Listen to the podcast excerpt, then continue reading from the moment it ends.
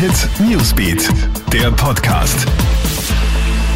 Hallo, einen schönen guten Morgen. Ich bin Clemens Draxler und du hörst hier den Krone Hit Nachrichten Podcast. Bitte behalte deinen Drink immer im Auge. Die Polizei warnt jetzt nach dem großen Nachtgastro-Comeback wieder vor K.O.-Tropfen. Gerade im Sommer passieren leider besonders viele Sexualdelikte. Die Täter tropfen in einem unbeobachteten Moment Liquid Ecstasy oder ähnliche Betäubungsmittel in die Gläser der Opfer. Sobald diese benommen und wehrlos sind, fallen die Täter über sie her. Daher gilt, lass Gläser und Flaschen nie unbeaufsichtigt und pass auch auf die Drinks deiner Freunde auf.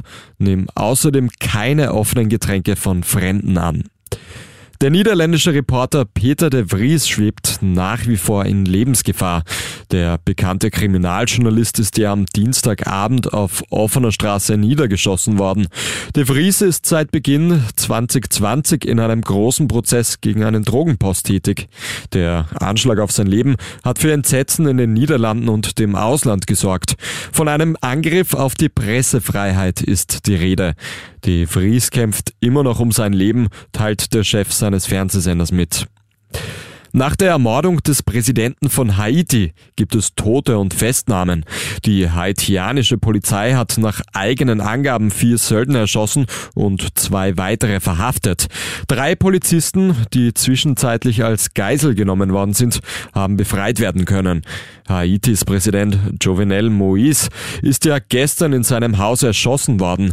Seine Frau, die bei dem Attentat schwer verletzt worden ist, wird derzeit im US-Bundesstaat Florida behandelt gehandelt. Der Mordanschlag hat internationale Bestürzung ausgelöst und das karibische Land Haiti in eine Krise gestürzt. Die Europameisterschaft hat zwei Finalisten, Italien und England. In einem hochspannenden Halbfinale gestern Abend zeigen die Dänen, warum sie so weit gekommen sind.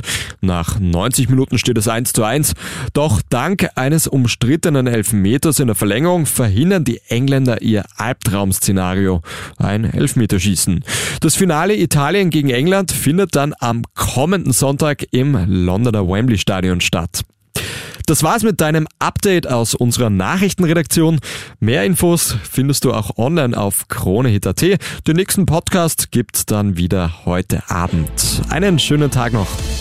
Krone Hit Newsbeat, der Podcast.